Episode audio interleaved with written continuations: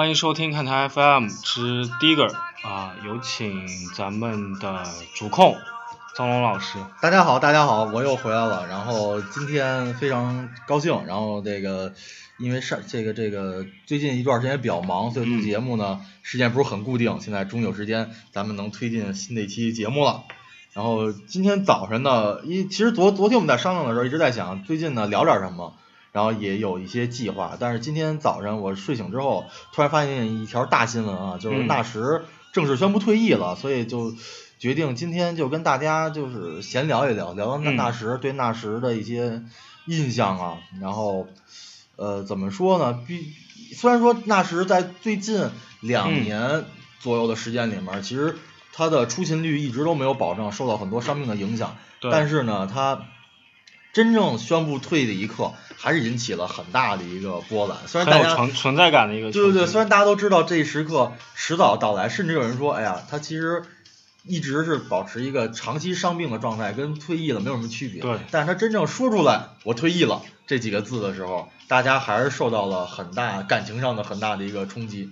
对，特别是今天那个太阳还把火箭给赢了，也算很争气。对对对，我觉得算是对纳什一种纪念吧。因为之前看在网上有有一个话题，就是说，呃，哪一名球星的退役算是对你童年的终结？我觉得这童年可能有点过啊，因为但是我觉得算也算是对自己一段时间回忆的一个一个终结吧。因为纳什肯定是具备这样影响力的球员。对。他应该是代表了一一整段的记忆，从小牛到太阳。对对对，虽然说在九六黄金代里面，纳什，呃，一开始他不是最显山露水的一个，但是后来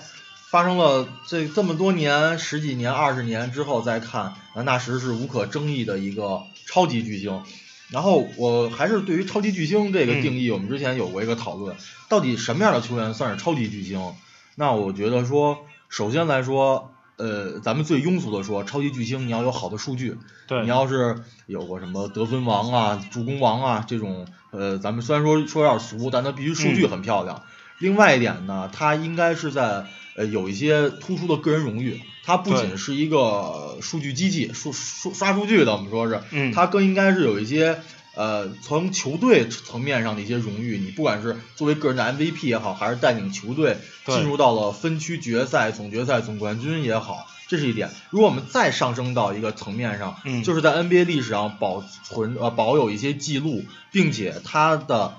这种怎么说呢，诞生也好，或者爆发也好。改变了篮球的一个潮流，我觉得不管从这哪一方面来说，纳什都是符合这个要求的。他是联盟的多少年的助攻王，而且他在太阳的这个叫快打旋风似的，当时和马里昂还有萨达迈尔组成的 MSN 组合，加上乔元逊还有大 Q，是名噪一时。虽然说最后没有拿到总冠军，很遗憾，但是至少也有在季后赛里面有过不错的发挥。那段时间太阳应该是顶级强队。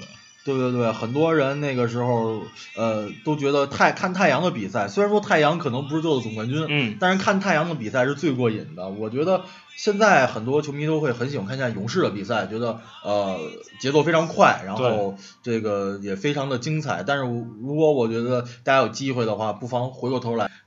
可能从技术层面来说，比勇士现在还要再丰富，因为他除了。投篮之外，因为首先纳什他的篮儿非常准，嗯，就是从某种角度来说，他的投篮技能被大家忽略了，嗯，他传球非常出色，但是其实纳什在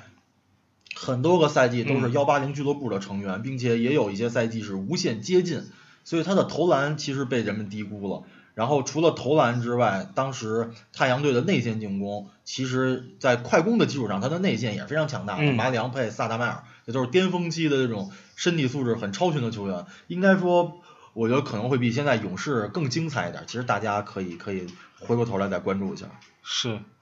关键是纳什还是一个话题人物。对对，纳什我觉得他从来都不缺乏一些一些有意思的话题。嗯。然后那。人们对他的讨论点会非常多，其中比如说，呃，他的足球技技艺，对，是吧？这个纳什的父亲曾经是一名半职业的足球运动员，嗯，然后呢，呃，纳什呢在全明星赛上上，呃，那届萨达迈尔参加的扣篮大赛上向大家展示过在足球方面的这个技巧，并且有曾经有传言说纳什希望去入股呃英超的托特纳姆热刺，因为他是热刺球迷。对，一直有这个传闻。我觉得，嗯，如果真的有一天发生这个，也不会太意外。呃，詹姆斯不都对在利物浦跟利物浦都挂上关系了，所以纳什的命跟足球有着很多关联的球员，他对没准儿会拓展他的这纳个。什好像每一个暑假都会去纽约参加各种各样的那个草根的联赛，对。对对，其实说到这足球联赛，还有一点非常有意思。有一次纳什来来中国，嗯在北京，呃，等于是也是参加一个商业活动。嗯。然后那一年呢，他就是突然有一天呢，在夏天，在东单北京东单那外场上，嗯。就看见有一个身材挺高的美国人，穿着一身跟当时天气格格不入的一身厚衣服。加拿大人，对啊，对加拿大人，不好意思，然后还戴着一个非常夸张的眼镜那个眼镜儿呢，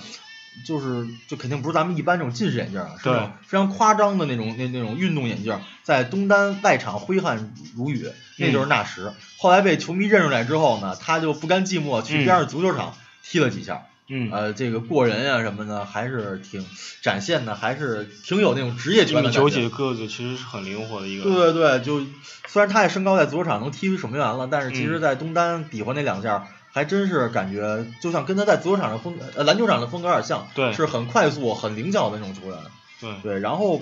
我们再说回到纳什作为篮球运动员，他的一开始的一个历程，那他是九六黄金一代的一个一个代表人物，然后当时是被菲尼克斯太阳选中，嗯但是其实一开始在太阳呢，他的这个机会啊，并不是特别多，因为当时有我们熟悉的基德，呃，在这个太阳队里，对这个，因为其实他基德并没有比他岁数大太多，所以等于队里面有两个比较年轻很有天赋的后卫，那当然说基德当时的能力经验会更好一点。对，然后另外呢，当时太阳队的功勋人物凯文约翰逊，嗯就是现现在的这个市市长，呃，对，现在已经从政了。然后呃，凯文约翰逊当时呢也是还没有退役，对作为一个很有经验的老将在队里面，所以纳什一开始在太阳队并没有太多的机会，所以呃，他真正被很多球迷认识，尤其是中国球迷认识，嗯。包括我我我所了解到，他也是从小牛时代开始，哎呀，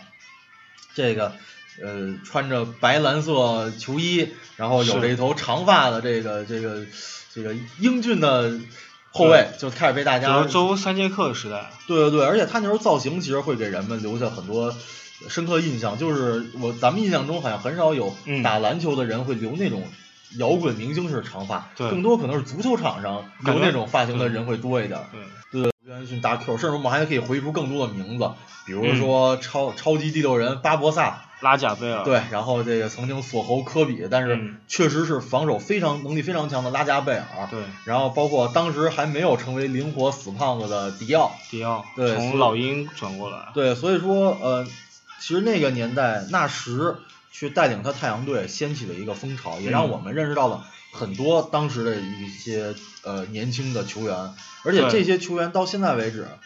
呃，我觉得可以这么说，他们所展现出的成就，或者说是竞技上的状态，